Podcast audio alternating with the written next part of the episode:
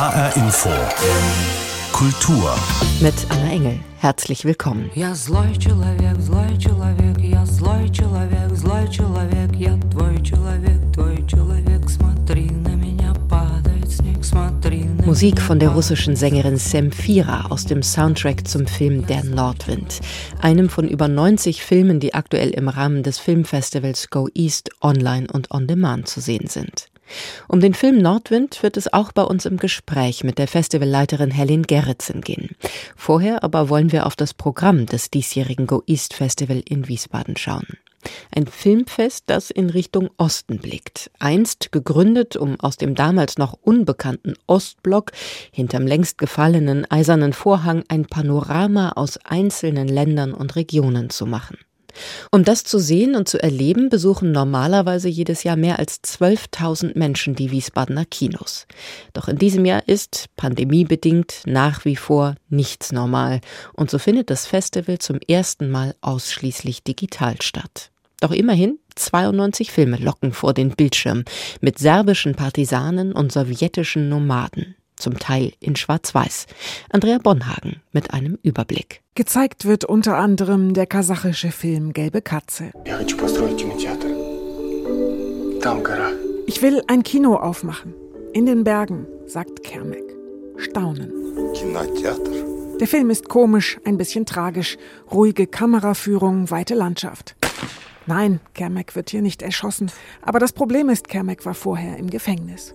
Und wenn er freikommt, dann findet er heraus, dass er von einem Mafia-Boss freigekauft wurde und dadurch ihm verpflichtet ist und äh, verschiedene Drecksjobs ausführen muss. Erzählt die Festivalleiterin, die niederländische Filmproduzentin Helene Gerritsen. Also es ist eine leicht absurde schwarze Komödie, würde ich sagen in typischem Adilkhan Hirschanov-Stil. Wer öfter bei uns zu Besuch war, hat schon andere Filme von ihm auch gesehen. Außerdem gibt es drei Partisanenfilme. In einem Dokumentarfilm wird die Regisseurin selbst zur Partisanin, weil sie sich dafür einsetzt, dass über Roma als Widerstandskämpfer im Zweiten Weltkrieg berichtet wird. Die Slowakin erzählt ihre Familiengeschichte. Wie ich Partisanin wurde, heißt der Film. In dem litauischen Film In der Dämmerung geht es auch um Widerstand, Resistance, und zwar in Litauen im Zweiten Weltkrieg. Es gibt unter ihnen Kollaborateure, Verräter. Krieg ist ein dreckiges Geschäft. In Litauen ist es ein wahnsinnig wichtiges Thema, auch sehr sagenumwunden. Und der Film war recht umstritten, muss man sagen, weil er diese Partisanen nicht wie üblich wie die großen Helden dargestellt hat, sondern eher ein sehr nuanciertes und düsteres Bild davon zeichnet. Lithuania was in the beginning of the 20th century passing a. Das kleine Litauen hatte vor dem Zweiten Weltkrieg eine harte Zeit, erzählt Regisseur Sharunas Bartas im Interview über seinen Film, der auch Schönes zeigt. Beauty and uh, ugliness comes together like two different thinks of. Schönheit und Hässlichkeit seien immer beisammen. Die Menschen hätten in ihren kleinen Häusern überlebt, trotz der harten Zeit. Ihre Welt war auch schön, wie heute. The world was beautiful as it is now. Die drei Filme laufen mit 14 anderen im Wettbewerb. Eine Jury verleiht drei Preise, dotiert mit jeweils 10.000 Euro. Es gibt auch eine Filmreihe, die Symposium heißt und Filme aus Zentralasien zeigt. Das betrifft dann die Länder Kasachstan, Usbekistan, Tadschikistan. Wir haben sogar einen Film aus Turkmenistan und Kirgisistan. Ähm, die Länder, die feiern alle 30 Jahre Unabhängigkeit in diesem Jahr und ähm, wir setzen uns mit deren Filmgeschichte auseinander. Das sind also Filme aus der Frühzeit der Sowjetunion dabei. Ähm, zum Beispiel einen sehr schönen Expeditionsfilm über das Pamir-Gebirge aber auch neues Filmschaffen aus, aus den Ländern. Filme, die man in Deutschland nur selten zu sehen bekommt, betont Gerritsen. Wer einen der insgesamt 92 Filme online ausleiht, hat 48 Stunden Zeit zu gucken. Ein ursprünglich geplantes Autokino in der Innenstadt ließ sich noch nicht realisieren. Aber trotzdem gehört ein großes Rahmenprogramm dazu, mit einem Kiosk zum Vorbeilaufen, mit virtuellen Ausstellungen und Zoom-Diskussionen, auch über Arbeitsbedingungen zwischen Knast und Covid. Insgesamt, findet Gerritsen, hat der osteuropäische Film mehr Betonung auf dem Sozialen. Soziale Geschichten erzählen, das, das bleibt ein großes, wichtiges Thema und Menschen scheuen sich auch nicht vor großen Geschichten. Die persönliche Nabelschau, das gibt es vielleicht ein bisschen weniger als in Westeuropa. Das liege nicht nur an der größeren Armut, sondern auch an der Filmtradition der osteuropäischen Länder. Bewegung gäbe es auch dadurch, dass nicht mehr alle zentralasiatischen Filmemacherinnen und Filmemacher in Moskau studieren, sondern auch im Iran, in der Türkei oder Indien. Das bringe andere Einflüsse. Andrea Bonhagen mit einem akustischen Blick auf das Programm des diesjährigen Go East Festivals, das noch bis zum 26. April online und on demand zu sehen ist. Ein Festival wie Go East lebt aber nicht nur von besonderen Filmen, sondern auch davon, dass sich Filmschaffende aus Mittel- und Osteuropa und das Publikum begegnen, miteinander ins Gespräch kommen. Natürlich finden auch solche Runden in diesem Jahr digital statt, doch einige Regisseurinnen und Regisseure sind dazu nach Wiesbaden gekommen unter ihnen die Roma-Filmemacherin Vera Latzkova, die ihren sehr persönlichen Dokumentarfilm Wie ich Partisanin wurde in einer Deutschlandpremiere vorstellt. Sie hat es sich zur Aufgabe gemacht, den ungehörten Geschichten der Sinti und Roma mit ihren Filmproduktionen eine Stimme zu geben. Ich habe sie auf dem Handy erreicht und gefragt, wann für sie klar wurde, dass sie eine moderne Partisanin werden möchte, werden muss. Es fing in meiner Kindheit an, als meine Großmutter mir Geschichten von meinem Urgroßvater erzählt hat. Er war Roma, Partisane und war im antifaschistischen Widerstand im Zweiten Weltkrieg. In dieser Zeit wurde seine Familie umgebracht, darunter seine Frau, seine Mutter und vier seiner Töchter. Mich hat das sehr geprägt und als ich Filmemacherin wurde, habe ich beschlossen, mehr über meinen Urgroßvater zu erfahren. Dabei habe ich herausgefunden, dass er nicht der Einzige war, der als Roma Widerstand gegen die Nazis geleistet hat, sondern dass es sehr viele waren. Dies ist aber kaum bekannt. Und bis heute werden die Roma mit vielen Vorurteilen belegt und vor allem als Opfer gesehen und nicht als Widerstandskämpfer. Und deshalb habe ich meiner Großmutter versprochen, mehr darüber herauszufinden und beschlossen, als moderne Partisanin dafür zu kämpfen, dass die Roma-Partisanen von damals nicht in Vergessenheit geraten. Erzählt die Regisseurin Vera Latzkova über ihre sehr persönliche Spurensuche und den daraus entstandenen Dokumentarfilm Wie ich Partisanin wurde. Vera Latzkova ist eine der Filmemacherinnen, die in diesen Tagen nach Wiesbaden gekommen sind, um dort mit der niederländischen Filmproduzentin und Go East Festivalleiterin Helen Gerritsen zu sprechen. Auch ich habe mich mit ihr verabredet und sie gefragt, wie wichtig Filme sind, auch und gerade jetzt in einer Zeit, in der wir alle so viel zu Hause sind und sehnsüchtig an andere Orte träumen und uns neue Impulse von außen wünschen. Puh, es gibt, glaube ich, sehr viele Arten und Wegen, wie man diese Frage beantworten kann. Einerseits ist natürlich äh, Ablenkung und Entertainment in diesen äh, düsteren und auch langweiligen Zeiten sehr wichtig. Andererseits sind Filme auch dafür da, uns die, die Außenwelt zu zeigen und das Ausland, wo wir nicht hinreisen können. Wenn man sich heutzutage die Nachrichten anschaut, hat man das Gefühl, es gibt nur noch ein Thema. Mhm. ähm, aber es gibt noch sehr viele weitere. Es ist nicht so, dass die geopolitische Entwicklungen auf einmal aufhören, nur weil es Corona gibt. Go East hat sich ja als Projekt des Deutschen Filminstituts und Filmmuseums zur Aufgabe gemacht, so lesen wir, tief im Westen die Vielfalt und den Reichtum des mittel- und osteuropäischen Kinos stärker in das öffentliche Bewusstsein zu rücken, da im regulären Kinobetrieb mittel- und osteuropäische Filme trotz großer Achtungserfolge auf internationalen Festivals unterrepräsentiert sind. Woran liegt das in Ihren Augen? Auch da gibt es, glaube ich, viele Gründe. Eins davon ist natürlich einfach die, die deutsche Kinolandschaft und auch die, das Fördersystem. Wenn Sie hier einen Film gefördert bekommen wollen, dann muss dieser im Kino starten. Mhm. Und das heißt, die deutschen Produktionen haben dann erstmal Vorfahrt und danach sind dann noch Plätze übrig. Und natürlich die Kinos wollen auch Geld verdienen und da ist vielleicht ein kleiner Film aus Slowenien nun nicht unbedingt das, was was einem dann attraktiv vorkommt. Das, ich habe auch durchaus Verständnis für, für die Kinobetreiber hier in Deutschland. Aber es liegt auch daran, dass Osteuropa immer noch sehr weit weg ist für viele hier in Westdeutschland. Hm. Was bräuchte es denn, um daran etwas zu ändern? Ähm, Naja, das hört sich jetzt vielleicht ein bisschen ketzerisch an als Festivalmacherin, aber ich denke, dass tatsächlich der Vertrieb von Filmen online da was ändern kann, mhm.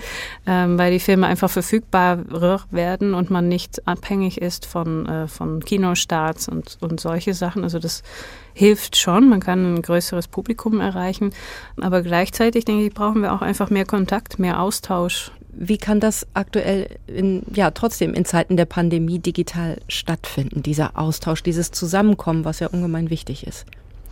Es ist momentan schwieriger, würde ich sagen. Ähm, nichtsdestotrotz, also wir haben Filmgespräche, wir haben diverse Panels und äh, es hilft uns natürlich auch, wenn osteuropäische Filme Erfolge feiern bei anderen Filmfestivals oder auch Oscar nominiert sind. Kommen wir gleich natürlich auch noch im äh, Detail drauf, auch auf die Rolle eben. Äh, Sie haben das Stichwort Oscar schon genannt. Da sprechen wir noch über Kugo Vadis äh, Aida, ähm, den Film, der aktuell für den Auslands-Oscar nominiert ist. Wie ist das jetzt? Leistet ja Go East tatsächlich seit wirklich 20 Jahren einen ganz wichtigen Beitrag, wenn es darum geht, einen filmischen Eindruck aus den Ländern in Mittel- und Osteuropa zu vermitteln? Wie ist das? Sie zeigen in diesem Jahr im Festivalprogramm nicht nur, aber es gibt äh, auch Partisanenfilme. Es geht, habe ich den Eindruck, um Widerstand in unterschiedlichen Formen, sowohl ähm, in früherer Geschichte, aber auch ganz aktuell. Und es geht um eine Auseinandersetzung immer wieder und das Thema Aufarbeitung der eigenen Geschichte. Wie politisch würden Sie sagen, sind die Arbeiten, die Sie gesehen haben in diesem Jahr? Es ist unterschiedlich. Wir haben tatsächlich Filmschaffende, die Filme machen, die uns sehr relevant erscheinen, die wir auch einem deutschen Publikum präsentieren können. Ich denke, ähm, die Tatsache, dass wir immer viel sozial relevante Themen im Programm haben und auch politisch relevante Themen, das liegt auch ein bisschen daran, dass wir für ein deutsches Publikum auswählen mhm. und diese Themen eventuell durch die Nachrichten schon bekannt sind oder ähm, dass wir denken, das soll, sollte bekannter werden und ähm, es bietet guten Gesprächsstoff. Aber natürlich haben die Filmschaffenden in Mittel- und Osteuropa nicht die Aufgabe, dem Westen ihren Land zu erklären. Ne? Also wir haben auch kleine persönliche Geschichten ähm, im Programm, aber es ist schon so, dass wenn man sich überlegt, was ist zu, zu Corona-Zeiten relevant, nimmt man da dann ein kleines persönliches Drama, ähm, was in einem Landhaus spielt, das muss dann schon sehr, sehr, sehr viel Qualität haben, äh, damit man so einen Film auswählt. Können Sie dann noch mal was zu Ihren Auswahlkriterien sagen? Wir arbeiten eigentlich immer so, dass wir über das Jahr hinweg alle gucken, was läuft auf Festivals. Wer arbeitet gerade an neue Filme und wir machen alle Vorschläge. Mhm. Und am Ende steht da eine äh, sogenannte Longlist. Da sind etwa 60 oder 70 Filme drauf. Die schauen wir uns alle an von Anfang bis Ende. Und dann wird diskutiert und dann entsteht ein Shortlist. Und da sind meistens noch so 30 Titel drauf. Und dann fängt man an, diesen Puzzle zu lösen, dass man guckt, okay, wir brauchen ja Abwechslung im Programm. Dokumentarfilm, Spielfilm, sind die Genres gut verteilt? Ähm, ist die Länderauswahl mehr oder weniger gut verteilt? Also wir haben keine, keine Genderquote bei Go East, weil es bis jetzt nicht notwendig war. Also diese Balance ergibt sich eigentlich jedes Jahr von alleine. Mhm. Auch ähm, interessant.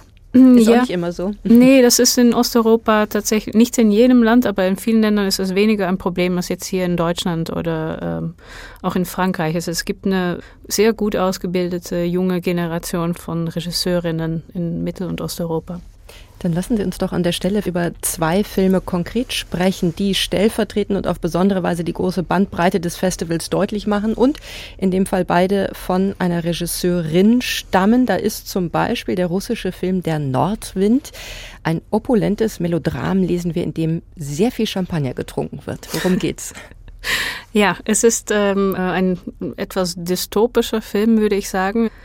Also der Film spielt in einem fiktiven Land, das nordische Matriarchat, wo die Frauen tatsächlich das Sagen haben, aber es ist tatsächlich ein Spiegelbild, eine Spiegelwelt von dem Patriarchat. Also die Verhältnisse sind sehr, sehr ähnlich, nur umgedreht.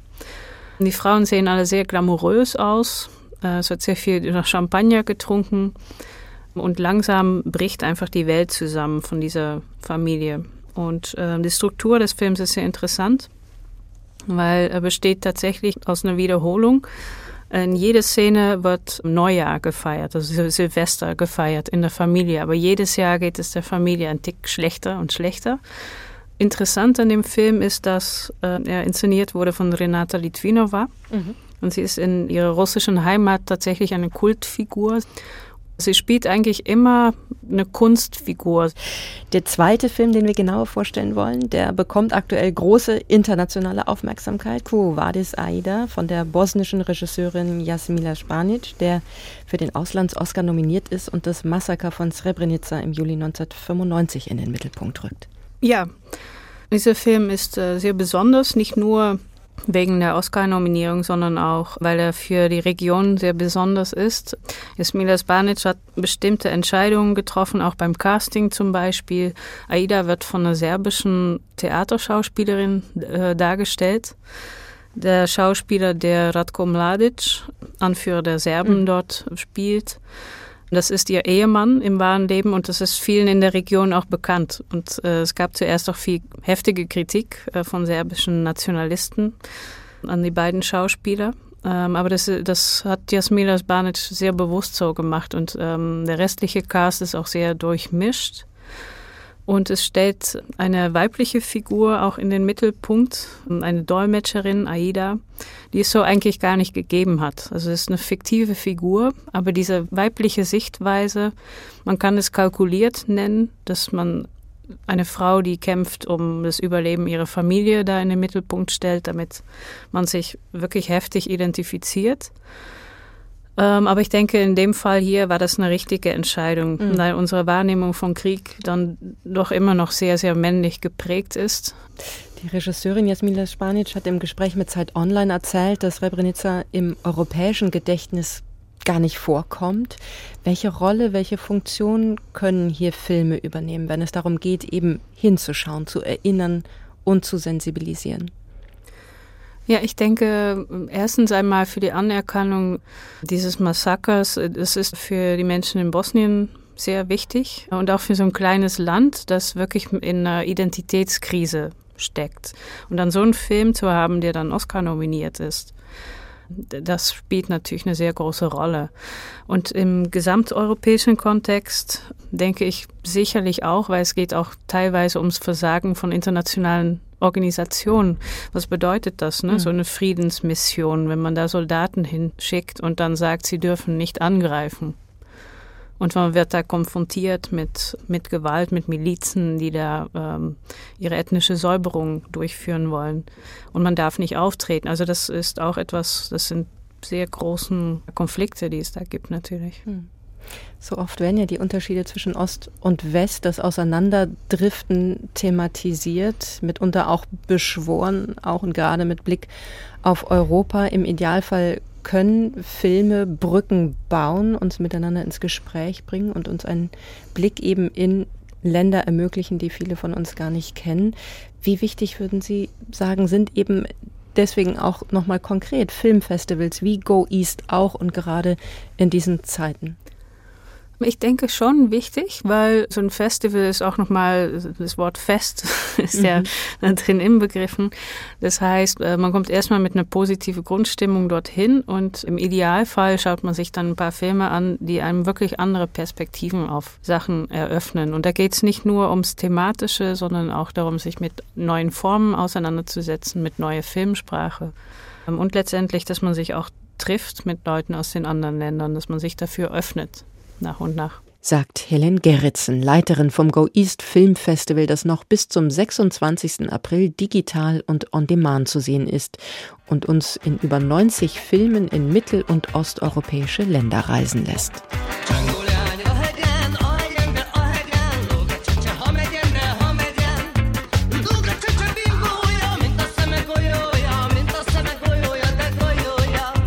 Balkan Beats von DJ Robert Socco, Musik aus seinem Film Here We Move, Here We Groove, der ebenfalls beim diesjährigen Go East Festival zu sehen ist. Wir blicken weiter in Richtung Osten, konkret auf die Tschechische Republik. Diese gilt nach Umfragen als das atheistischste Land in Europa. Der Nachbar Polen ist das genaue Gegenteil. Und so schauen zwei tschechische Dokumentarfilmer mit einer gewissen Verwunderung auf das Nachbarland. In einer Art Roadmovie erkunden sie das Phänomen der polnischen Religiosität und seiner fatalen politischen Konsequenzen. Es war einmal in Polen. Unter diesem Titel läuft der Film bei Go East und zeigt, wie unterschiedlich auch benachbarte Länder in Mittel- und Osteuropa ticken. Christoph Schäffer hat ihn gesehen.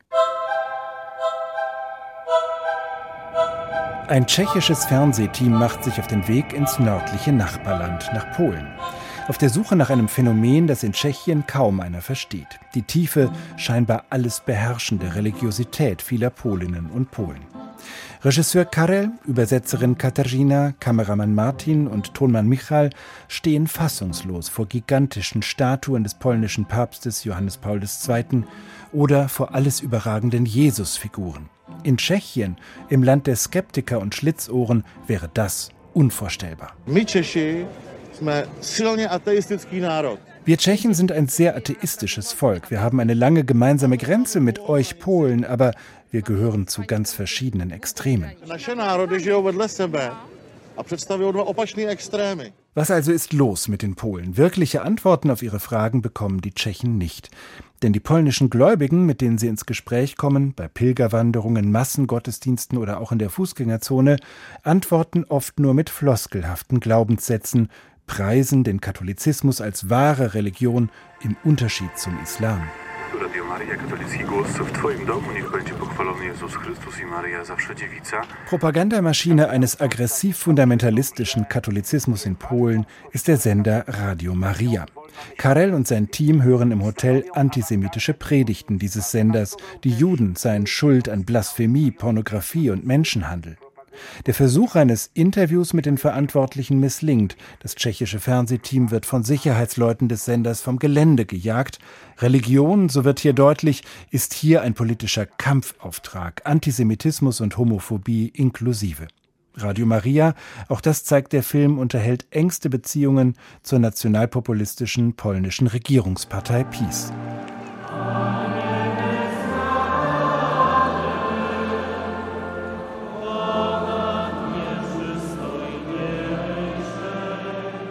Macher des Films sind die beiden Dokumentarfilmer Wied Klusak und Philipp Remunda. Schon als Studenten an der Prager Filmhochschule FAMU sorgten sie 2004 für großen Wirbel. Über Monate bewarben sie damals einen neuen Hypermarket auf der grünen Wiese, der sich am vermeintlichen Eröffnungstag als reine Fassade herausstellen sollte, zur großen Enttäuschung tausender kaufwilliger Prager. Český sen, tschechischer Traum, so sollte dieses Einkaufsparadies heißen, und so hieß dann auch der Film von Klusak und Remunda, der das Platzen der bunten Konsumträume dokumentierte. Eine bitterböse Realsatire. Seither legt das Duo den Finger in viele tschechische Wunden, zeigt in schmerzhafter Nahaufnahme das trostlose Leben eines Neonazis in der Provinz oder beleuchtet die Abgründe der Kinderpornografie-Szene im Internet. Manche haben Wied Klusak und Philipp Remunda mit dem US-Dokumentarfilmer Michael Moore oder auch mit dem Komiker Borat verglichen. Performatives Dokument, so nennen die beiden ihre Methode. Diesmal haben sich Klusak und Remunda also das Nachbarland Polen vorgeknöpft. Karel und sein Kamerateam sind weiter auf der Suche nach Gott. Und Gott sucht offenbar Karel, so der ironische tschechische Titel des Films Jak Buch Hledal Karla. In einer Kirche will Karel beichten, will berichten von seinen Schuldgefühlen wegen der gescheiterten Ehe und dem Zerfall seiner Familie, und es geschieht das Unglaubliche. Im Beichtstuhl kommen Karel die Tränen, als ihm der Priester mit sanfter Stimme sagt, Gott sei jetzt ganz nahe. Karel brauche ihn nur zu rufen. Das Team ist irritiert waren das echte Tränen? Było strasznie ciasno. On śmierdział alkoholem i zaczął szybko oddychać. Die Rührung hat schnell ein Ende. Das Team besucht ein polnisches Schauspielensemble, das den sexuellen Missbrauch von Kindern durch Priester thematisiert und in schonungsloser Weise auf die Bühne bringt. Am Ende wird ein großes weißes Holzkreuz auf der Bühne abgesägt. Die Theatermacherinnen und Macher wurden dafür von Polizei und Staatsanwaltschaft verfolgt öffentlich Kritik an der Kirche zu üben, so erfahren wir, ist wirklich gefährlich in Polen. Das Lachen über die eine oder andere absurde Szene des Films weicht dem Entsetzen darüber, wie sehr der aggressiv-nationalistische Katholizismus Polen offenbar im Griff hat. Es war einmal in Polen. Der polnische Dokumentarfilm ist einer von insgesamt 92 Filmen, die noch bis Montag online und on demand zu sehen sind auf der Seite filmfestival-goeast.de. Das war die Kultur in H-Info mit Anna Engel. Den Podcast zur Sendung finden Sie bei hrinforadio.de und in der ARD Audiothek.